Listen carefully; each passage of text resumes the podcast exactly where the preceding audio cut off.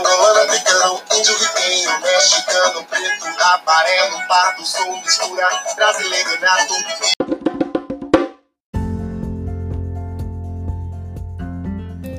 Oi, meu nome é Gabriela e eu estou aqui com dois convidados, a Mariane e o Fernando. E esse é o nosso podcast sobre a valorização da cultura negra.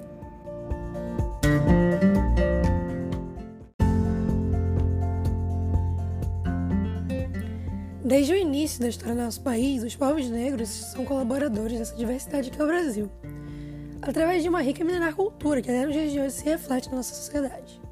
Essa influência pode ser assentada em vários fatores, como por exemplo na dança, na música, nas religiões de origem africana, na capoeira, entre muitos outros. E esses são um dos vários fatores pelos quais devemos ser gratos, pelos quais devemos valorizar e respeitar esses povos.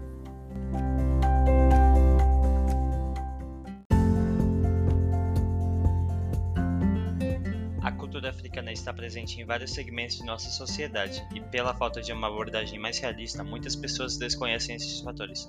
Esta cultura está inserida na linguagem, comidas, músicas, religiões, entre outros.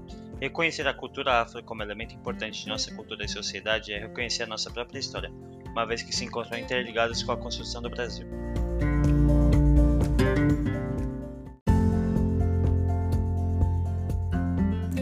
Cultura e a identidade negra, durante anos, ela foi escondida e vista com preconceito.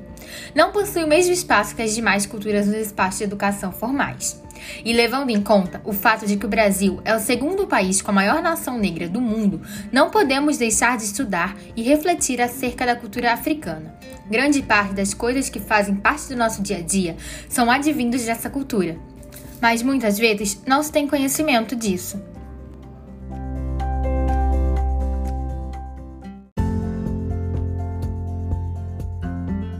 A gente não pode esquecer de falar sobre o, os grandes participantes do processo de resistência e do papel histórico, que são as religiões de matriz africana, que por sinal são diversas. As mais conhecidas são o candomblé, crença que nasceu na Bahia e tem sido um sinônimo de tradições religiosas afro-brasileiras em geral, e a Ubanda, que une práticas de várias religiões, inclusive a católica.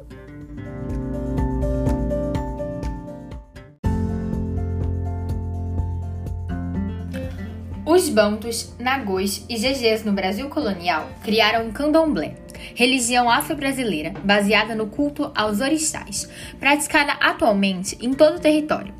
Largamente distribuída também é a Umbanda, uma religião sincrética que mistura elementos africanos com o catolicismo e o espiritismo, incluindo a associação de santos católicos com os orixás. Já na música, por exemplo, além do reggae, samba, rap, hip hop, funk e o pagode, outros ritmos também possuem raízes do povo negro, bem como o maracatu, congada, cavalhada e o moçambique. Sem contar a diversidade de instrumentos musicais, como o afoxé, agogô e berimbau.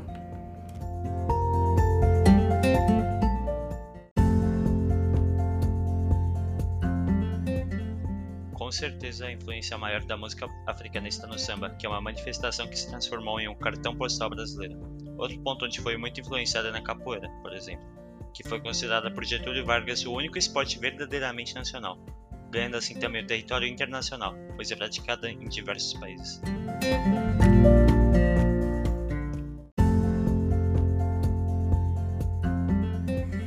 E só para ressaltar o quão criativos e resilientes essas pessoas são, podemos trazer, um, por exemplo, a estética do cabelo das tranças. Elas têm origem na África e as tranças podem possuir diversas formas, e sua história mostra que elas são muito mais que penteado.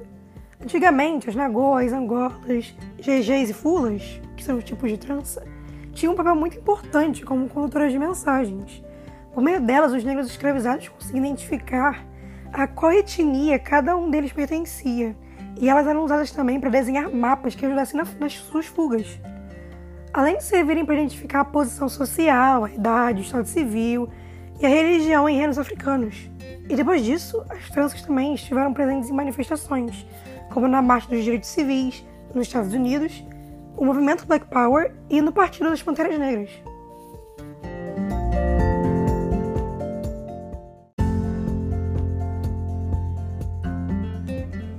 As estruturas da elite apropriam-se da herança ancestral, dissociam a manifestação cultural, ancestral e filosófica da comunidade negra e apresentam formato para consumo, fazendo com que o público ame o produto, mas odeie os fabricantes. Ou seja, a cultura negra é apreciada, mas o negro é exterminado.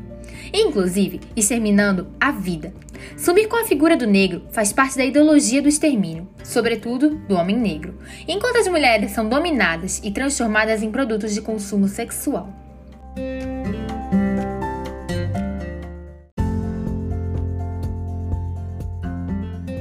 A preservação da cultura negra significa a luta diária pela sobrevivência. Embora ameaçados pelo cativeiro, proibidos de praticar os seus ritos, vítimas de violência e separação física entre pessoas do mesmo grupo familiar, eles continuaram lutando pela manutenção de seus valores culturais.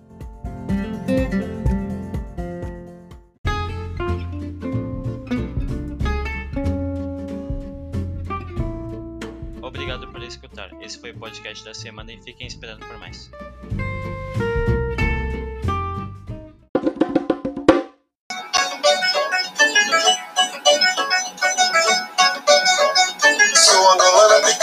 Índio, ribeirinho, mexicano, preto, amarelo, pardo, sou mistura, brasileiro nato.